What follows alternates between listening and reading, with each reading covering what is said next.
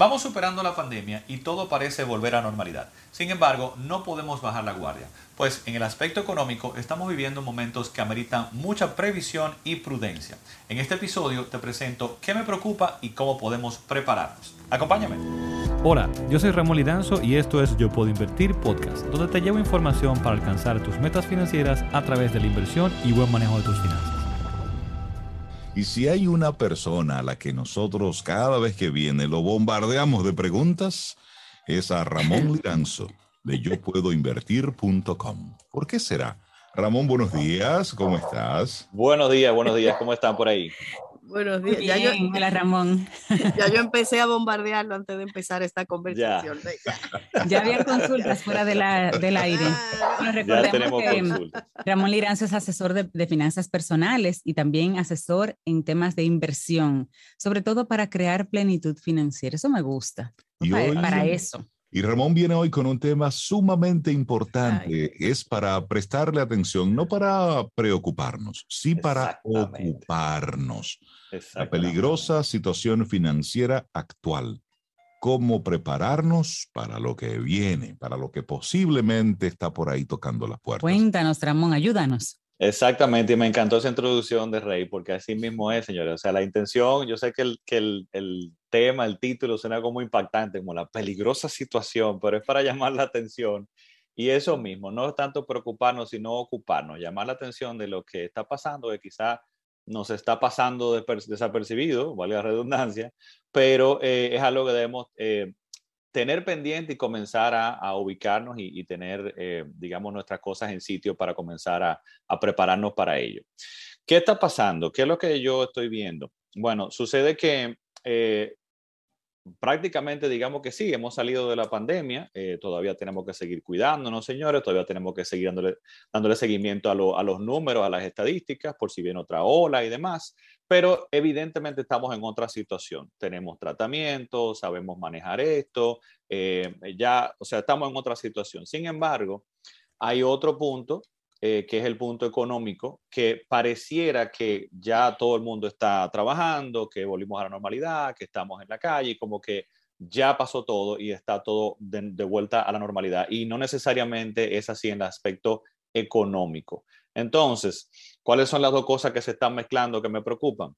Que el golpe de la pandemia a nivel eh, emocional, digamos, fue tan fuerte para nosotros que tenemos una sensación, una necesidad de, de salir, de disfrutar, de compartir, de la vida es hoy, de mira lo que pasó con la pandemia y de repente en cualquier momento esto se puede, tú entiendes, ir a pique. Y todo, eh, eso, y, todo ese pensamiento, Ramón, y discúlpame que te interrumpa, todo ese pensamiento al final lo terminamos con una expresión total, más que una expresión es una palabra que se convierte en una especie de declaración. Total.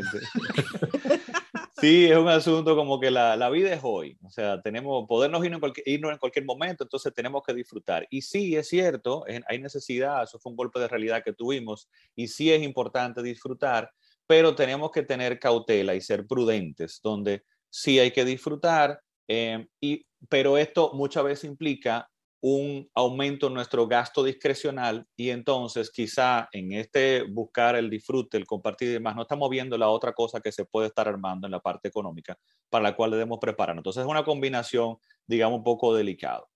Eh, ¿Qué es lo que está pasando y cuál es el problema de la economía actualmente? Bueno, aunque pareciera que todo está de vuelta a la normalidad, porque tuvimos un choque muy fuerte en el 2020, donde personas perdieron el empleo, donde personas lo, pudieron, lo pusieron en suspensión y no tenían salario regular, por ejemplo, y todo ese tipo de cosas, quizá ya se integraron de nuevo a la, a la vida laboral y dicen, bueno, ya está todo normal, no hay ningún problema. Sin embargo, estamos viendo cómo se está desenvolviendo ese, ese problema que, que se dio con la pandemia a nivel económico y estamos también viviendo el problema de Rusia-Ucrania estamos viviendo una inflación importante, ¿bien? Estamos viéndolo cuando vamos al supermercado, señores, el supermercado está mucho más alto, todos lo estamos sintiendo. Cuando salimos al restaurante, esas cuentecitas vienen de terror, o sea, nos estamos dando cuenta ahí también y estamos en disfrute, estamos buscando salir. Estamos también con la gasolina que vimos comentó y pongo un asterisco ahí para comentar algo más de la gasolina en un momentito. Eh, eh, vemos también escasez de cosas, o sea, no hay vehículos, señores, para comprar. y el aumento de los vehículos usados ha sido importante. Eh, no hay piezas de vehículos para muchos vehículos, o sea, toma muchísimo tiempo. Hay una cantidad de cosas que están pasando que a veces no nos estamos dando cuenta porque estamos en otra parte del disfrute. Sin embargo, los salarios no han aumentado al nivel en que necesitamos para poder hacer frente a la, a la inflación. Entonces, se está cocinando algo ahí que es importante tomar en cuenta. La inflación em, interanual, estamos hablando de al cierre de abril, que son los datos que tenemos del Banco Central, eh, año a año interanual, o sea, de lo que fue abril, este abril 2022 versus el año pasado, abril 2022, es de un 9.64%. Es una inflación importante. Pero hay muchos otros rubros, como estamos viendo, que han, aumentado más todavía que, que esto, ¿no? Y la, y la acumulada de este año a abril anda por un 3.78%. No estoy diciendo que vaya a pasar, pero si a ese ritmo siguiera así, para diciembre de este año estuviera sobre un 11%. Eso es la de este año. Bien. Entonces, son cosas a comenzar a tomar en cuenta. La mm, eh, tasa de interés de política monetaria del Banco Central anda ya por un 5.5%. ¿En qué? A mí con este asunto de los datos económicos me gusta llevarlo a, en qué me afecta a mí, porque hablar mucho de eso de, los datos económicos, o sea, eso está por allá lejos. ¿Cómo es el, impacto a mí? Eh, la tasa de política monetaria es, la, es el costo del dinero, pongámoslo así. Es quien le pone el precio al dinero. ¿A qué me refiero? Cuando usted va a pedir un préstamo, el, dinero no es gratis, usted paga porque le presten eso. ¿Cómo lo pago? Con el interés que estoy pagando. ¿Cuánto me cuesta este dinero? Bien. Eh, igual cuando yo lo invierto, ¿qué tanto me van a pagar a mí? Es lo que me está reflejando es cuál es el costo del dinero. Entonces, esto lo define el Banco Central con esa tasa de política monetaria que está aumentando. Eso quiere decir que al ir aumentando la tasa de política monetaria del Banco Central, mi préstamo de vehículo, de, vivienda, personal, eh, de tarjeta de crédito, todo puede subir. Y eso va a tener un impacto también en mi economía. Y es algo a tener muy pendiente. Entonces, ¿qué pasa? Lo otro que iba a comentar de la gasolina, vemos una gasolina que está frenada y parada, como que ya no tranquilizamos porque no pasó de 300, que tiene mentalmente ese, ese límite, ¿no? Ese techo ahí. Exactamente. Eh, y todo parece estar tranquilo, pero tenemos que entender que el barril de petróleo eh, ha andado sobre los 100 dólares eh, recientemente en los últimos meses. Mm, mm, datos que hace muchos años no llegamos a esos niveles. y realmente lo que está pasando es que definitivamente hay un subsidio a, ese, a esa gasolina. O sea, no nos están traspasando completamente ese, ese precio del barril, del barril de petróleo como tal. Entonces, igual vemos el dólar estamos tranquilos con el dólar. Hay dólar por todos lados y yo lo compro y no se ha movido y todo parece que está muy bien. Bien. Entonces, también hay una combinación de cosas. No podemos decir que solamente intervención del Banco Central en, el asunto del dólar. Tiene que ver también con si estamos, eh, eh, ¿cómo se llama?, importando más cosas, el turismo se reactivó. Sí hay varias otras eh, variables, pero sí definitivamente tanto la política monetaria, el aumento de la tasa, como eh, de, política monetaria, el interés, el costo del dinero, como el frenar el dólar, son medidas que está tomando el Banco Central y no lo politicemos. No ay, eso es para que no le eh, comiencen a hacer huelga y demás. No, no, no, no, no. Eh, nos están tratando de ayudar, señores. ¿Con qué? De manipular la economía para que suframos lo menos posible con la inflación. Esa inflación hay que atacarla, porque si se va de control más de lo que está ya, puede tener un impacto muy fuerte en la economía. Entonces, el Banco Central está tratando de que suframos lo menos posible a corto y a largo plazo. Y por eso esas dos cosas se están manejando ahí. Sin embargo, nada es gratis y en algún momento las cosas pueden sentirse un poquito peor. No estoy diciendo que vaya a pasar, pero está el riesgo de eso que está ahí. ¿Cuál es ese riesgo? El riesgo de una recesión. Esa palabra a veces da miedo y la gente entiende que el mundo se va a acabar. No, son cosas que pasan normalmente. ¿Qué significa una recesión? Dos periodos económicos. Eh, la economía se mide regularmente en trimestres. Está hablando de dos trimestres consecutivos de no crecimiento o de crecimiento en la economía. Bien, entonces, de nuevo, estamos hablando de términos económicos y vamos a ponerlo en qué eso me afecta a mí, Ramón. ¿Qué tiene eso? ¿Qué, qué pasa con una recesión conmigo? Bueno, ¿qué es lo que pasa? Que puedes, podrías perder tu empleo, o podría ser más difícil conseguir un empleo, o eh, pueden subirte los préstamos, o puede seguir más inflación, o de repente, si tienes un emprendimiento, quizá no vendas tanto como estabas vendiendo ahora, porque la economía se contrajo. Esas son las cosas que me pueden impactar directamente. Entonces, ¿y cómo me preparo para todo eso, Ramón? Exactamente, para allá vamos. Entonces, antes de eso, tratar de, calmar a las personas. No estoy diciendo que esto vaya a suceder, tenemos que prepararnos, pero eh, el riesgo está ahí. Entonces, tenemos que irlo viendo.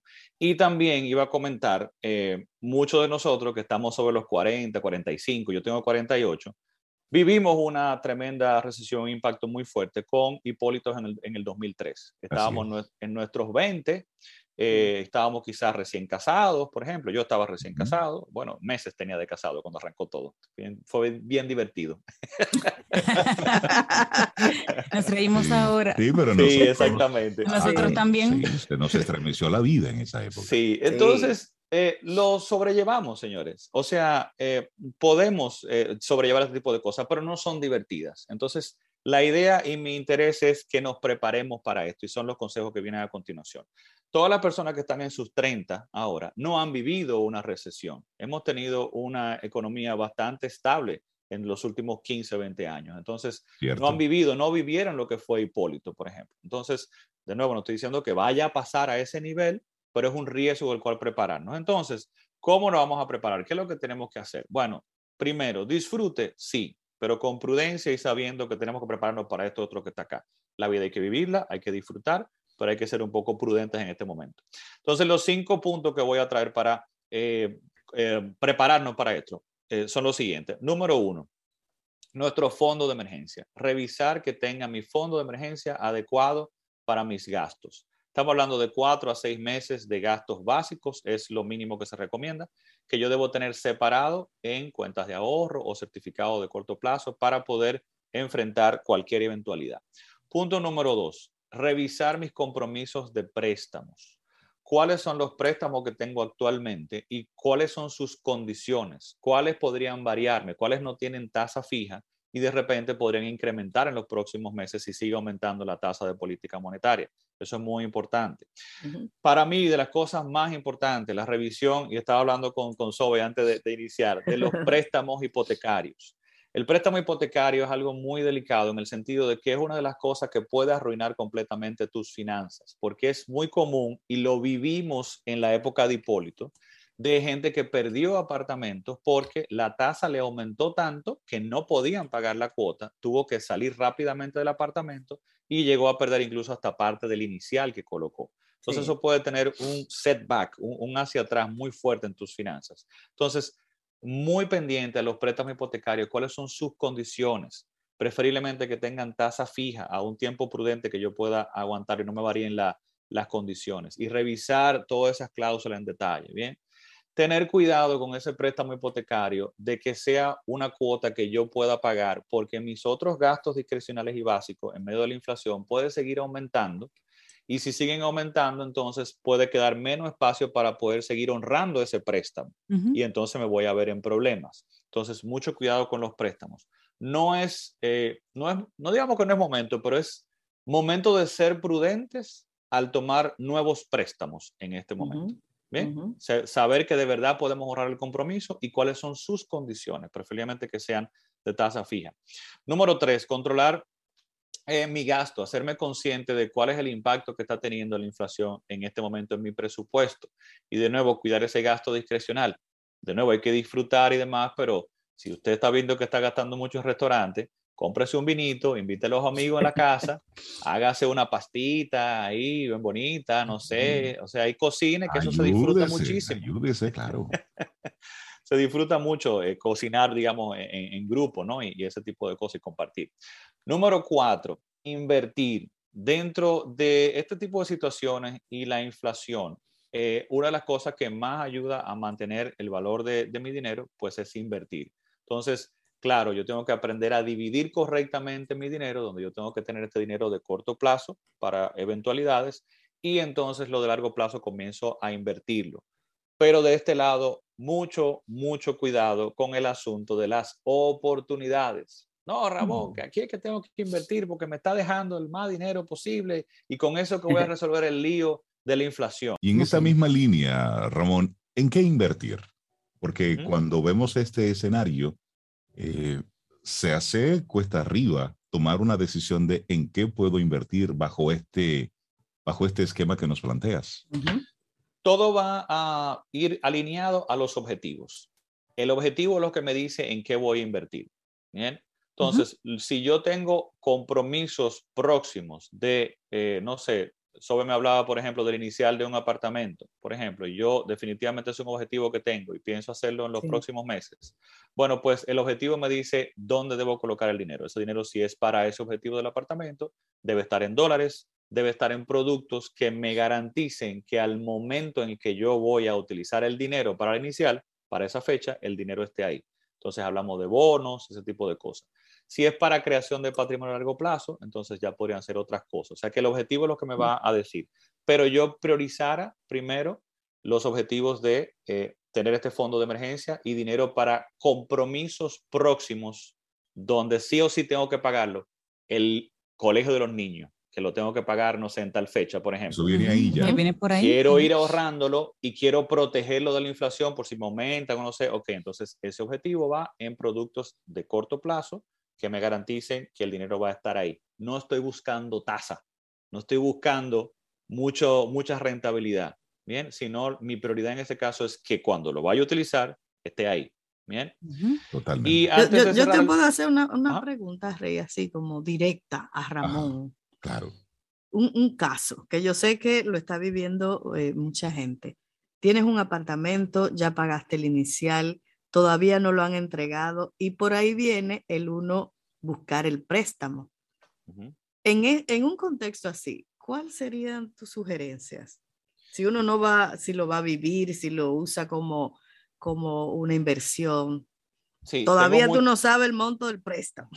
Y ni las condiciones como ni van las condiciones, exactamente. Que ese, ese, es el detalle. Incertidumbre se llama eso. Completamente. Tengo muchas personas que están en eso y los apartamentos le han subido 20, 30 y hasta llegado a 40% antes de entrega. Eso está pasando. O sea que el préstamo va a aumentar. Ahí lo que toca es evaluar mi situación. Y si de repente yo veo que ese aumento de lo que voy a tener que tomar prestado cuando hago el ejercicio, la cuota me es muy alta, y digo, no voy a poder, siéntese con, con, su banco, siéntese con un asesor financiero y analice su situación de si definitivamente debe asumir ese compromiso o no, o puede negociar con la constructora y salir de él ahora antes de que lo entreguen.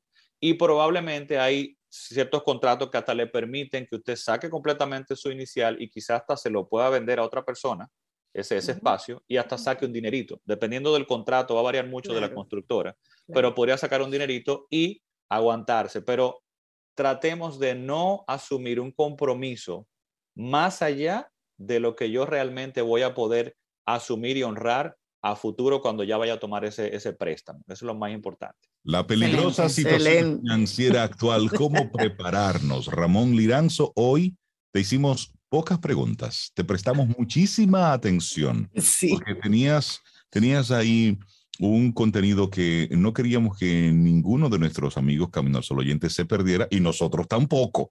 Ramón, la gente que quiera conectar contigo y yo puedo invertir. Claro que sí, está la página yo puedo invertir.com y en redes sociales, Instagram, Facebook y YouTube como yo puedo invertir. Ahí estamos a la hora. Buenísimo, Ramón Liranzo, gracias por tu tema. Para preocuparnos, no, para que nos ocupemos. Claro, sentarnos ahí. Indagar. Y calculadora. Un abrazo, Ramón, y muchas gracias. Gracias, Ramón.